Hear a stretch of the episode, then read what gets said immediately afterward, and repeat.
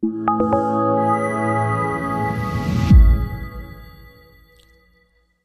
willkommen zu einem weiteren Podcast von der Ostschweiz. Heute bei mir zu Gast ist Hans-Peter Spörri aus Tüfen. Er ist langjähriger Journalist, Medienkenner und wir machen heute etwas miteinander, wo Medien sehr gerne machen, nämlich über Medien reden, beziehungsweise schreiben oder berichten. Herr Spörri, herzlich willkommen. Danke. Jetzt, äh, bei den Medien weiß man fast nicht, wo anfangen. Ich fange jetzt so ein bisschen bei dem Wort an, wo in den letzten äh, Wochen, Monaten die Runde gemacht haben, das Vertrauen in die Medien. Wie groß ist Ihr Vertrauen heute noch in die Medienwelt? Mein Vertrauen in Journalismus ist recht groß, weil Journalismus ist ein Handwerk. Da gibt es gewisse Standards, die man einhalten sollte, wenn man journalistisch schafft. Und da machen eigentlich viele Kolleginnen und Kollegen. In dem Sinn, das Vertrauen in denen er nicht erbt, das ist recht groß. Das Vertrauen in die Medienhäuser ist ein bisschen eingeschränkter. Und über die Einschränkungen reden wir ja vielleicht dann noch. Können wir gerne äh, darauf zurück, genau, richtig. Also, ich würde gerade so ein bisschen mit dem Fall Berse einsteigen. Der hat jetzt äh, Medien, das Medienvertrauen gerade wieder ein bisschen aufs, aufs Tapet gebracht. Ähm, ist es wirklich so dramatisch, wie, wie dort gezeichnet worden ist? Also mit äh, Indiskretionen und so. Äh, ich meine, das hat es ja früher auch schon gegeben. Ja, Indiskretionen hat es immer gegeben. Indiskretionen sind lästig bis gefährlich für eine Regierung, für ein System, wie die Schweiz ist. Oder wenn aus dem Bundesrat immer wieder Züge rausdringt oder aus der St. Galler Regierung, dann wird das intern Vertrauen gefördert. In dem Sinn ist es ein Problem. Als Journalist muss ich sagen, es ist immer auch part of the game gewesen. Es gehört einfach dazu. Es hat jederzeit gegeben, dass Informationen rausgesichert sind. In dem Sinne ist es nicht unbedingt dramatisch. Was mich besonders jetzt ein bisschen gewundert hat, ist eigentlich mehr die Rolle vom Verlagshaus. Dass also ein CEO im Kontakt steht mit einem Medienbeauftragten, einem Mediensprecher von einem Bundesrat und dort möglicherweise Informationen fließen, die möglicherweise an die Redaktionen weitergegeben werden, das mich ist ein Problem, weil ich finde, Redaktionen, die dürfen natürlich Indiskretionen entgegennehmen. Die wollen sie das sogar. Sie müssen, sie müssen verantwortungsvoll damit umgehen. Sie müssen sich fragen, wem nützt die Indiskretion? Warum wird sie gemacht? Möglicherweise ist es ziemlich ein, ein simpler Grund dahinter. Man will jemanden manipulieren. Oder? Also Indiskretionen sind nicht einfach toll, oder, wenn man es als Journalist überkommt. Äh, man muss wissen, wie damit umgehen, eben, genau. wie Sie sagen. Oder? Und man wird damit manipuliert. Mhm. Und gleichzeitig, ich glaube jetzt mal, 90 Prozent der Verlagshäuser wären dankbar gewesen, sie hätten so einen Direktor dran gehabt und hätten den, den wahrscheinlich auch genutzt. Das haben sie ja teilweise auch gehabt, oder? Also es ist ja auch der Tagesanzeiger, glaube ich, ist da recht gut informiert über die Corona-Geschichte. Ah, für mich sind es keine dramatischen Indiskretionen gewesen. Einfach, der Blick hätte ein bisschen früher gewusst, was der Bundesrat dann wahrscheinlich beschließt. Zum Teil früher als der Bundesrat selber. Ja, und das ist, das ist wirklich also für den Bundesrat lästig. Und für den Journalismus kein Gewinn, oder? Das ist kein Journalismus. Wenn man einem etwas steckt und dann kann man dann publizieren, das kann interessant sein, gibt vielleicht ein bisschen Klicks, aber der Erkenntnisgewinn haltet sich in Grenzen. Es haben sich ja dann auch diverse ringe Journalisten gewehrt, im Sinne von, hey, wir machen einen guten Job, das ist bei uns nicht gang und gäbe. Äh, können wir da ein bisschen zurück auf, auf die Eingangsaussage, wo Sie gesagt haben, eben, Sie hätten das Vertrauen in gewisse Verlagshäuser verloren? Also verloren ist jetzt vielleicht schon fast ein großes Wort. Ja, es, es, ist auch ein durchsichtig, wie die Verlagshäuser arbeiten, oder? Und äh, es gibt Verlagshäuser, die mehr Gewicht auf Zuspitzungen legen. Da hat man heute natürlich in der Management-Etage das Gefühl, da will das Publikum, ich mache dort zwar ein Fragezeichen dahinter, das Publikum will gut informiert sein, präzise informiert sein, wie man es mal fragt, oder? Äh, die wollen nicht einfach so möglichst schnelle News und möglichst geile News, oder? Ich glaube, da, da schätzt man das Publikum falsch ein. Also gerade auf Verlagsebene manchmal. Ist das nicht so, aber auch so ein bisschen der Kern, wenn wir jetzt gerade beim Blick sind, der hat sich ja immer eigentlich schon durch sehr scharfe Schlagziele auszeichnet, auszeichnet, nein, er hat sich mit dem auch einen Ruf äh, verschafft. Also wissen Sie, Boulevardjournalismus machen ist gar nicht so einfach. Ich habe früher über die Schreibkurs gegeben und dann haben die Leute müssen irgendein Ereignis beschreiben Einmal im NZZ-Stil, einmal im Blickstil. Und haben natürlich alle den Plausch gehabt, einen Blicktext zu machen. Es war viel lustiger. Gewesen. Und dort hat man dann aber gespürt, es gibt eine gewisse Neigung, auch von vielen Leuten, die dann das erste Mal etwas schreiben, es gibt eine Neigung zu übertreiben, zuzuspitzen.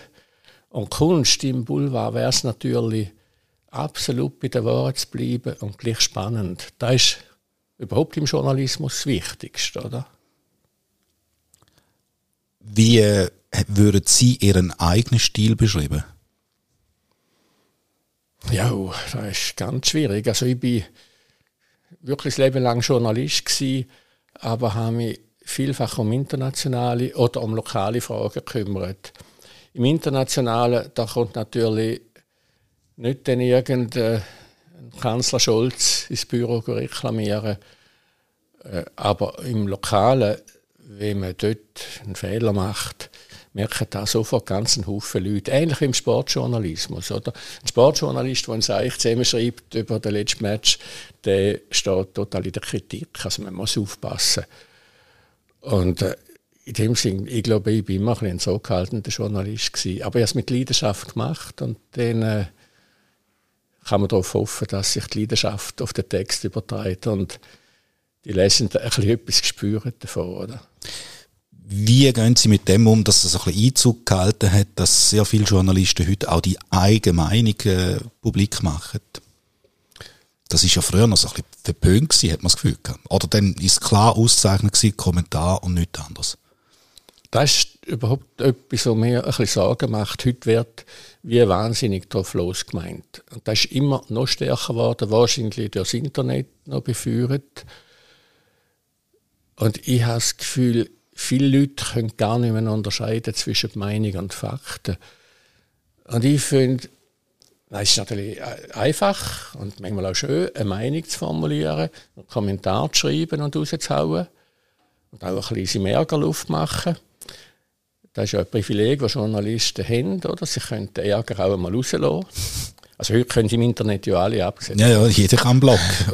Aber äh, es ist, das ist kein Journalismus. Oder? Eine Meinung ist einfacher, wenn man wenig weiß. Also meine Berufserfahrung ist eigentlich die, je mehr man von einem Thema weiß, desto schwieriger ist es, eine deutliche Meinung dazu zu mhm. haben. Eine pointierte noch dazu dann, oder? Ja. Aber das äh, würden Sie auch unterstreichen, das ist früher noch anders gewesen. Ja, ich habe viel in alten Zeitungsbänken gelesen, also Zeit vom Kulturkampf da in St. Gallen. Und da haben die Redaktoren dann einen Schimmel und Blässe austeilt. Also der Umgangston war rau und es hat auch sehr viel Meinungsinhalt gehabt, zum Teil auf dünner Faktenbasis. Also ähnlich wie heute in vielen Internetmedien. Später ist dann eine Zeit gekommen, wo man so ein bisschen gediegenen Journalismus gepflegt hat, wo man angelsächsisch probiert hat, Berichterstattung und Meinung zu trennen. Das ist heute noch mein Ideal. Das ist aber auch ganz schwierig. Also auch wenn man ja, als Journalist nur einen Nachrichtentext formuliert, einen gewissen Anteil von Subjektivität fließt rein. Und mhm. den darf man auch das darf man auch haben. Man muss es einfach irgendwie sichtbar machen. Darum ist mein Vertrauen in Journalismus schon noch da. Das heißt, Journalismus, man macht deutlich, wo man steht. Man weiß natürlich bei einer NZZ, wo, wo sie ungefähr daheim ist. Aber innerhalb von dem Spektrum hat die NZZ ja ein riesiges Angebot und auch eine große Meinungsvielfalt. Da finde ich einfach als Leser etwas Faszinierendes. Aber ich höre ein bisschen raus, dass Sie äh, Ihre eigenen Texte schon noch lieber in einer gedruckten Form sehen, statt irgendwo im WWW. Nicht einmal. Also ich finde die Form, wo ein Text erscheint, wie ein Text erscheint, gar nicht so wichtig. Also ob jetzt eine Computeroberfläche, Benutzeroberfläche oder drucktes Papier. Gut, das Papier hat das Haptische, aber ich merke jetzt selber, ich lese eigentlich viel mehr auf dem Handy. Aber das ist sehr individuell. Ich verstehe jeden, der sagt, ich habe gerne eine Zeitung in der Hand. Eine Zeitung ermöglicht so ein eine Übersicht. Man kann alles schnell durchblättern. Ist ja nicht so, dass die Leute eine Zeitung haben, um alles zu lesen. Aber bei einer Zeitung muss man nicht alles lesen, sieht aber, was so los ist in der Welt. Oder? Also eine Zeitung ist vielleicht manchmal ein bisschen hilfreicher als das Handy, aber das Handy ist so praktisch und man kann es schnell vorzupfen, wenn man im Zug hockt und muss nicht irgendwie an den Kiosk gehen oder das Blatt mitschleppen. Oder? was ich an einer Zeitung einfach nach wie vor schätze, ist einerseits einmal, sie hat einen Anfang und ein Ende. Man weiß, wo man, wo man auf der letzten Seite angelangt ist. Mhm. Und es, äh, man hat, äh, gewisse Personen haben ja schon eine Vorauswahl gemacht. Das ist mit, äh, mit den Bildgrößen, mit den Textgrößen, mit den mhm. Textplatzierungen. Das, äh, hilft mir auch im Überblick. Und das ist ja im Internet eigentlich nicht so gegeben. Ich, wenn ich morgen draufklicke und mich interessiert etwas, dann ist die Meldung wahrscheinlich um 12 Uhr, nicht mehr an, der, an dieser Stelle. Sie ist nicht mehr an dieser Stelle, aber sag mal, ich lese jetzt auch die NZZ mehrheitlich im Internet. Und ich finde also die Meldungen schon, die, mich dann, die ich morgen gesehen habe, denke, da würde ich noch lesen, oder sonst tue ich es halt auf meine Favoritenlisten und dann finde ich ohnehin wieder. Aber es ist wirklich so, eine Zeitung gibt ein bisschen mehr Distanz zu dem Gewimmel von Informationen. Also die Überforderung, die man hat als Medienkonsument, die ist eigentlich ein bisschen kleiner, wenn man eine Zeitung vor sich hat. Aber das Problem ist ja heute, dass die Leute sich nicht mehr überfordert fühlen, sondern sie haben das Gefühl, sie haben im Internet jetzt genau die richtigen Quellen und sie können es beurteilen, da ist jetzt richtig, oder? Die Hin- und Herbehaupterei, die geht mir so etwas auf den Geist, oder? Also das Internet hat Ihrer Meinung nach am, am Journalismus, der Medienlandschaft eher noch geschadet? Es gibt ja die, die sagen, ja, nein, die Vielfalt der Medien ist eigentlich immer noch umeinander, sie ist einfach an einem anderen Ort. Ich glaube, man, muss, man darf ja auch nicht nostalgisch werden. Das Internet hat genauso viele äh, tolle Vorteile. Also ich kann jetzt auch schauen, was macht New York Times in 0,0 Sekunden. Und ich habe wirklich eine Vielfalt von Angeboten, aber es ist viel schwieriger, sich kompetent durch den Dschungel zu manövrieren. Also ich kenne selber Leute, liebe Leute, gute Leute, die ich staune, was die alles glauben, was sie im Internet irgendwo gelesen haben. Die Zeitungen glauben es nicht mehr, aber irgendeiner dubiosen Quelle im Internet glauben es alles. Mhm, mhm. Ich verteufle ja manchmal das Internet, obwohl wir äh, Online-Publikationen rausgeben. Aber früher, als ich noch für ein Ressort in einer Zeitung zuständig war, habe ich gewusst, mein Ressort ist jetzt auf Deutsch gesagt abgefüllt, die Seite ist voll und im Internet ist man einfach nie fertig. Sowohl als Lesende wie als äh, auch als Produzierende. Also da hat man die Leute ein bisschen daran gewöhnt, dass einfach alles jederzeit abrufbar ist und fluid und nochmal News und noch neuer und noch neuer. Da sind und auch noch gratis. selber schuld und noch gratis dazu. Ja. Da sind wir ein bisschen selber schuld. Also so hat sich jetzt einfach die Medienlandschaft entwickelt. Wenn ich darf, ein bisschen nostalgisch sein, wenn ich an der Zeitung vermisse, oder wieso, dass ich gern bei der Zeitung war, da ist die Redaktion, das Team, also wenn man einen Artikel geschrieben hat, dann ist man zu einem Kollegen oder einer Kollegin gegangen, hat gesagt, du kannst mir den mal lesen. Die ist dann vielleicht gekommen, los, ist gut, aber du, der, der Abschnitt da man überhaupt nicht raus, oder? Also man hat intensiv diskutiert über Text, häufig auch oder täglich über Inhalt. Ich war einmal Chef von einer Redaktion in Bern und habe dort wirklich, also da, da bin ich schon nostalgisch. Die Diskussionen, die wir dort geführt haben, die haben meiner Meinung nach stark zur Qualität beitragen. Und heute, wenn ich jetzt Journalisten schaue, wie die im Alltag arbeiten müssen, da gibt es kaum mehr Zeit für äh, ausreichende Diskussionen, für Vertiefungen. Sie müssen produzieren, oder? Gerade in diesen grossen Medienhäusern. Es gibt äh, die sogenannten Newsroom, aber dort geht es mehrheitlich wahrscheinlich vor allem darum, über welche Kanäle spielt man wenn, welches Thema und äh, kommt so an möglichst viele Leser ran. Ja, also das sind jetzt, äh, das habe ich nie selber mehr erlebt, oder den Newsroom. Und wenn es so ist, wie Sie es jetzt sagen, oder, dann finde ich es eben ein bisschen schade. Dann ist es rein etwas Formales, war, wie tut man, wie tut man Sachen präsentieren. Und wichtiger wären eigentlich die inhaltlichen Diskussionen. Stellen wir jetzt vor, die ganze Berse-Geschichte. Also, wenn wir jetzt eine Redaktion wären und hätten die Indiskretionen bekommen von unserem Verleger, hätten wir vielleicht nach einer intensiven Diskussion gesagt, geht es noch? Wenn schon die Indiskretion, dann muss die journalistisch entgegengenommen werden und nicht von meinem Chef, der ja noch Möglich die Möglichkeit hat, mich rauszukriegen, oder? Also ich, die Frage, ist es Konzernjournalismus oder nicht? Ich kenne den Fall zu wenig, als dass ich da definitiv beurteilen könnte. Aber Medienkonzerne sollten ihre Medien zwar inhaltlich positionieren im Sinne von, man muss wissen, ist es ein liberales Blatt, ist es vielleicht ein linksliberales Blatt oder ein konservatives, geht alles, oder? Dann weiß man auch, wenn man es liest, woher das da kommt, weiß der Hintergrund von dem Denken. Aber Konzernjournalismus, wo irgendein CEO etwas der Redaktionen steckt, wo dann da als ihres eigen bringen, das finde ich geht nicht. Jetzt sind wir ein bisschen Nörgeln, sage ich jetzt einmal, und auch ich noch am Behaupten, weil den Newsroom selber habe ich auch nie erlebt. Ich weiß nicht, wie das effektiv abgeht. Das wird aber äh, nicht bei allen Verlagshäusern genau gleich sein. Ähm, wenn man so ein bisschen zurückblickt, dann sind es die goldenen Zeiten, wo man sagt, die haben sie noch erlebt, die habe ich noch ein bisschen am Rande erlebt. Äh, was vermissen sie am meisten? Also, wenn Sie sagen, goldene Zeiten, dann muss ich zuerst einmal sagen, hat es die wirklich gegeben?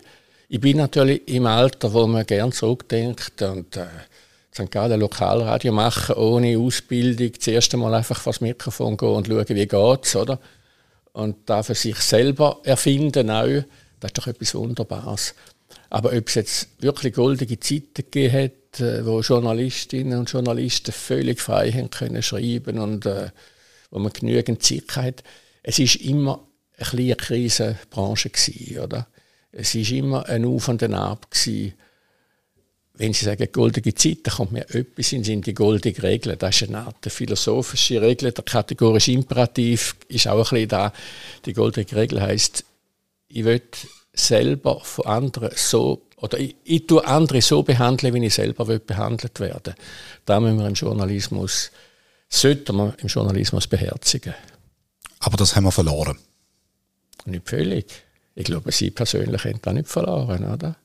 Äh, nein, ich hoffe es nicht, nein. Aber wenn sich jetzt darüber diskutiert, eben, man sagt, äh, man sagt zum Beispiel auch Print sei tot. Und äh, wie geht's weiter mit dem Journalismus? Eben Glaubwürdigkeit. Nachwuchs ist auch so, eine, so ein Thema. Also, wer aber heute, heute noch in, in den Journalismus einsteigen, oder? Was sind das, was sind das für Personen, die nachrücken? Ja, ich habe eine Zeit lang, vor ein paar Jahren, junge Journalisten ausbildet oder also einfach ein paar Kurse gegeben und habe gemerkt, es kommen immer wieder tolle Leute nach. Also der Nachwuchs ist im Prinzip da. Journalismus ist eigentlich etwas Attraktives. Es ist eine Lizenz zum Neugierig sein. Wer darf schon irgendjemandem anrufen und einfach eine Frage stellen? Das ist doch etwas Wunderbares. Also ich glaube, es gibt genügend Motiv zum neu einsteigen im Journalismus, auch für Leute, die wirklich etwas wollen. Aber die Arbeitsbedingungen sind schlechter geworden.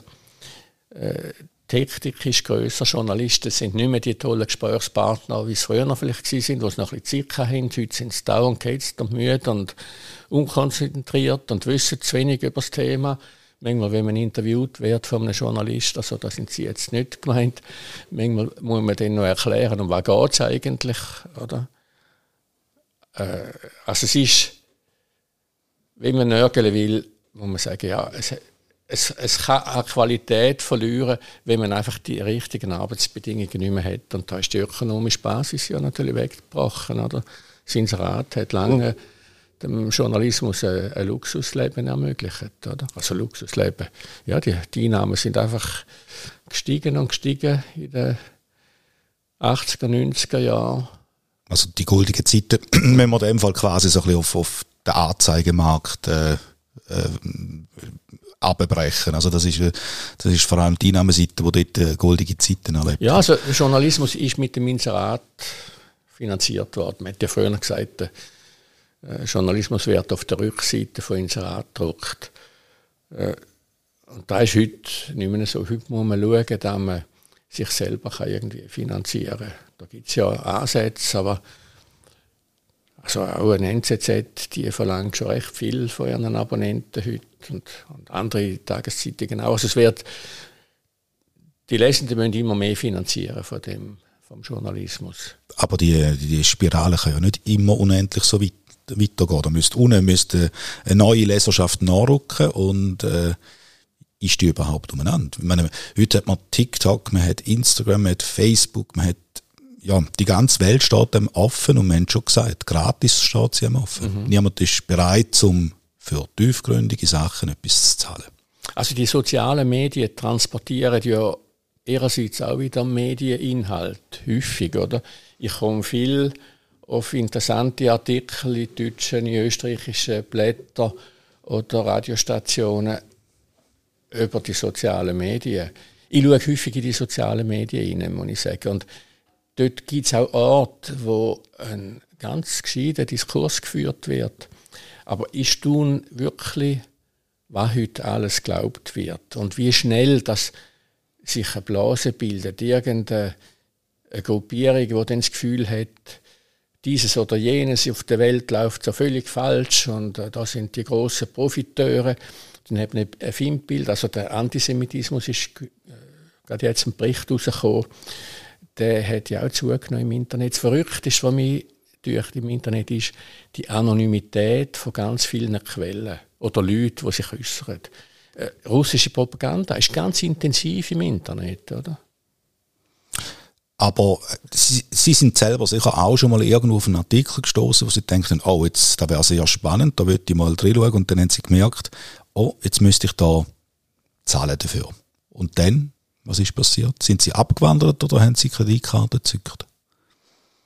Also ich habe nur ganz wenige Mal gezahlt. Wie die meisten eben so, genau. Ja, ja, also ich bin auch ein normaler Konsument. Aber ich habe immerhin noch ein paar äh, Medien abonniert, wo ich, wo ich mich auch darauf verloren Aber da fragt man sich ja schon, wie das soll weitergehen soll. Irgendjemand muss ja da finanzieren, wenn Leute äh, hinter einem Computer etwas produzieren, aber kein Medium weiß, wie das sollte funktionieren. Alle sind noch ein bisschen am Probieren. Alle sind am Probieren und es ist eine gesellschaftliche Aufgabe. Ich sage jetzt nicht, der Staat muss das zahlen. Das wäre jetzt gerade meine Frage genau. Das sage ich nicht. Äh, ich das aber auch nicht ausschliessen. Ich finde, Medien sind demokratierelevant. Und ich sage jetzt, Medien, die nach journalistischem Standard gemacht worden sind. Da könnte man jetzt nochmal einen Nachmittag lang diskutieren, was da ist, oder? Journalistischer Standard. Aber ich glaube, wir zwei verstehen uns da sorgfältig gemachte Medien, die nicht einfach etwas drauf losbehaupten, sondern Positionen sichtbar machen, die einem helfen, die Welt zu verstehen, mhm. auch Konflikte zu verstehen, weil es beide Seiten von einem Konflikt aufzeigen. Oder alle Seiten.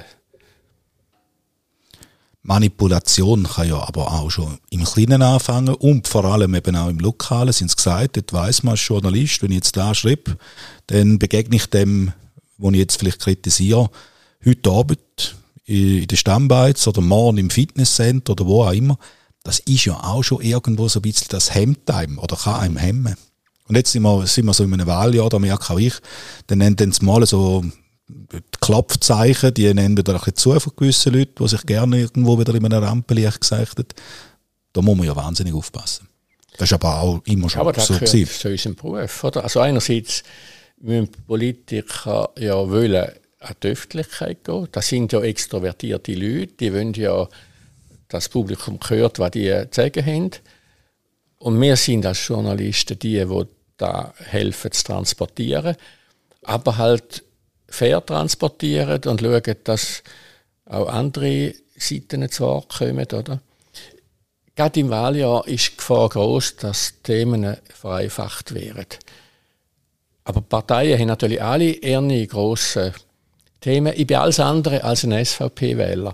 Aber wenn von SVP-Leuten die Problematik von der steigenden Bevölkerung in der Schweiz erwähnt wird, dann ist da andere probieren dann vielleicht auszuweichen. Die SVP reitet es aus. Aber es ist ein Thema, wo man muss diskutieren muss. Es geht alle an, wie gehen wir um mit der steigenden Bevölkerung. Äh, ich rede nicht von dichten Stress, aber es hat einfach, wenn es um ökologische Sachen geht, wenn es ums Bauen geht, um Raumplanung, wirkt alles da rein, oder? Es gibt einfach keine einfachen Themen mehr heute und manchmal probiert man in einem Wahlkampf so zu tun, als ob es ganz einfach wäre. Man muss nur die Partei wählen und die machen es dann schon richtig. Mir gefällt es eigentlich hier in der Schweiz, weil äh, es ist ein transparenter Prozess, wie gestritten wird. Wir dürfen einfach nicht so tun, als ob es einfach wäre. Wie kann man umgekehrt als Medien vielleicht auch Politiker manipulieren? Es gibt ja diese Seite. Absolut. Also, äh, Medien sind natürlich eine Kraft, oder? Die Medien können äh, Politiker eigentlich immer ins Studio holen. Oder? Ich weiß nicht, wie Ihre Erfahrung ist. Früher, noch, als ich beim Lokalradio war, bei St. Gallen, wir sind das einzige Privatlokalradio da in der Gegend, da sind einfach alle gekommen. Also vom grünen Sandalenträger bis zum Geschäftsmann mit Anzug und Krawatte, Freising Grüne, da hat äh, wahnsinnig Freude gemacht, da alle im Studio zu haben. Und mein Ziel ist in diesen Diskussionen dann immer gewesen, nicht nur Unterschiede herauszuschaffen, sondern auch irgendwie überraschende Gemeinsamkeiten. Zwischen den einzelnen Couleur von der, von, ja. von der Politiker. Also, das Langweilige im Wahlkampf ist ja, dass es ziemlich berechenbar ist, wie die Leute argumentieren. Laufen alle ungefähr auf der Parteilinie man hört selten etwas Überraschendes. Ja, das ist vielleicht auch ein Nörgel heute an der Medienwelt. Auch wenn ich die Arena schaue im Fernsehen, die politischen Statements, die überraschen mich einfach nicht mehr. Es ist absolut klar, welche Partei welche Position vertritt. Und alle wollen nur laut rufen und gehört werden und niemand hört dem anderen zu. Also es sind keine ernsthaften Diskussionen. Die besseren Gespräche gibt es wahrscheinlich außerhalb von Wahlkampfzeiten und ab, ab von einem Mikrofon. Off the record ist ja, ja immer einmal noch ja. das, wo. Das ist jetzt aber, da ist man nicht in sich, aber Ihre Frage, wie manipulieren Politiker, äh, Journalisten, ist mit einem Haufen Off the Records. Mhm. Lass ich sage dir jetzt noch da, aber da darfst du natürlich nicht schreiben, oder? Natürlich, ja. Wieso, aber wird es erzählt? Ja, ja, das ist dann wieder die Frage, genau. Mhm. Ja.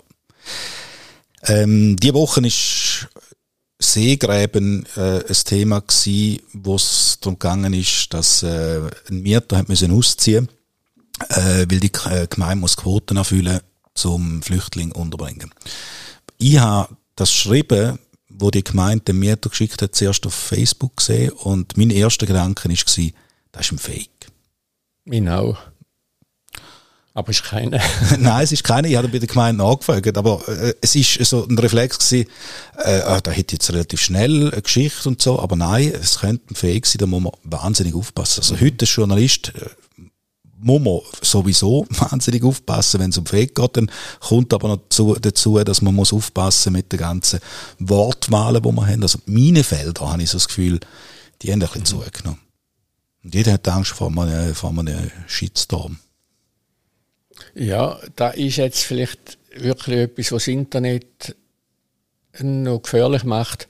Ein Shitstorm baut sich unheimlich schnell auf. Er ist fast nicht mehr zu kontrollieren. Man kann eigentlich nur noch aussitzen, den Sturm, und aushalten. Und gewisse Leute können das, andere gehen schier zu Grund dabei. Also Shitstorm finde ich eigentlich etwas furchtbar Schlimmes. Auch die, die dann da mitmachen, oder, ist sofort der Meute, der anfängt, äh, jemanden zu verfolgen, oder? Und äh, ja, es ist auch ein bisschen auch langweilig, oder? Es ist auch kein Erkenntnisgewinn, oder? Aber jetzt der, der Fall, wo Sie erwähnt haben, also da ist natürlich, da müsste eine Behörde von Anfang an merken, ja, nein, da, sind wir, da, da können wir so nicht machen, oder? Natürlich ist noch groß, wie bringt man die Flüchtlinge unter und dann ist irgendein Investor möglicherweise jetzt parat, da äh, den Leuten die, also, also für Flüchtlinge so Wohnungen zur Verfügung zu stellen und Behörden willigen die und ohne, also die müssen ja leicht vorausschauen, was passiert. Oder? Das, ist, das ist ein Fall, da kann man den Leuten so nicht, äh, nicht verkaufen, geht nicht. Es ist ja heute schon gang und gäbe bei vor allem größeren Unternehmungen oder bei Politikern, dass die noch ein Kommunikationsteam im Hintergrund haben, wo sie, wo sie ein bisschen coacht, wo auch sagt, da musst du aufpassen, das ist früher noch vielleicht noch ein bisschen weniger der Fall gewesen, hat es in ihrer Laufbahn schon Episoden gegeben, wo sie selber einen Informant haben müssen schützen. Weil sie gemerkt haben, wenn er das jetzt wirklich so meint oder so sagt, dann ist das nicht gut.